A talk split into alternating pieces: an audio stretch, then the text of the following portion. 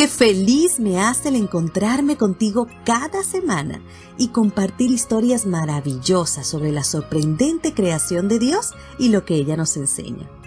Hoy tenemos otro desafío, un nuevo versículo que aprender. ¿Cómo vas con los anteriores?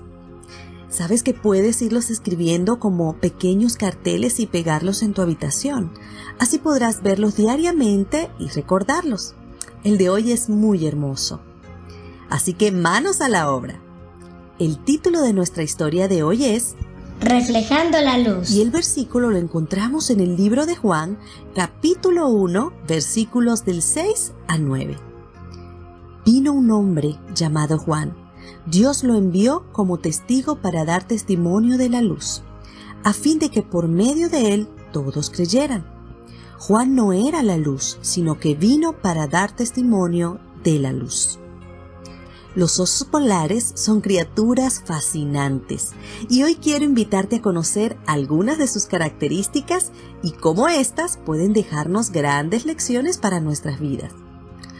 Todos los que hemos visto al oso polar en imágenes o videos quedamos fascinados con su hermosura, sobre todo cuando son bebés es muy tierno ver la forma en que se deslizan por la nieve, cómo se mordisquean jugando o se montan uno sobre otro y luego resbalan y ruedan. Todas esas son imágenes encantadoras.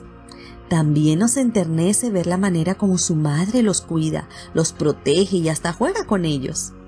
Al nacer, los osensos son más pequeños que un bebé humano recién nacido. Además nacen ciegos, sordos y muy frágiles e indefensos. Pero rápidamente llegan a convertirse en uno de los animales carnívoros más grandes del planeta.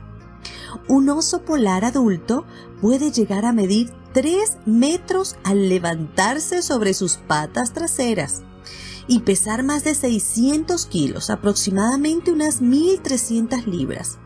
Su principal fuente de alimentación son las focas. El oso polar tiene un pelaje aceitoso que al sacudirse le permite mantenerse casi seco y libre del hielo que se forma luego de haber nadado en las frías aguas del Ártico. Muchas personas creen que los osos polares son blancos, pero esto no es así.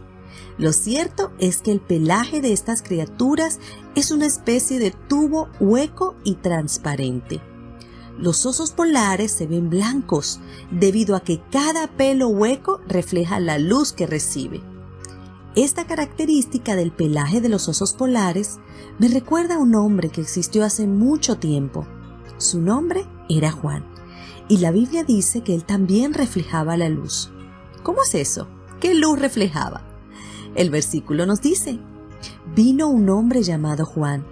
Dios lo envió como testigo para dar testimonio de la luz, a fin de que por medio de él todos creyeran. Juan no era la luz, sino que vino para dar testimonio de la luz. Esa luz verdadera, la que alumbra a todo ser humano, venía a este mundo. Nuestro Señor Jesús desea que tú también seas un reflejo de la luz. Él dice en su palabra, así brille vuestra luz delante de los hombres.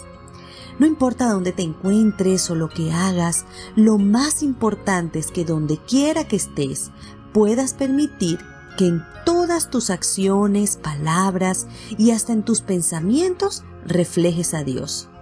Porque Él es la luz. Yo soy la luz del mundo, dice el Señor. Sin embargo, solo podrás reflejar la luz de Jesús si te mantienes cerca de Él. Esta es la única forma.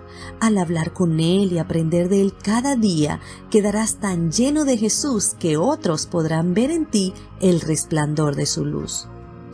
¿Qué te parece si para esta semana realizas un hermoso dibujo junto a tus padres sobre una de las formas como puedes reflejar a Dios?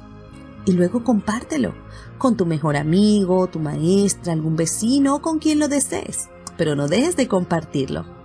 Y pídele a Dios que te ayude a hacer esa luz que Él necesita en este mundo. Y llegó el momento de hablar con nuestro superpoderoso Dios. Te invito a cerrar tus ojos. Maravilloso Señor, Gracias porque nos has llamado a ser esa luz que necesitas aquí, en este mundo que a veces por tanta maldad se muestra oscuro. Ayúdanos a reflejarte en donde quiera que estemos y ayuda a nuestros padres a hacerlo también. Gracias por amarnos y perdonarnos. En el nombre de Jesús. Amén. Hasta nuestra próxima historia. Te llevo en mi corazón y en mis oraciones. Dios te bendiga.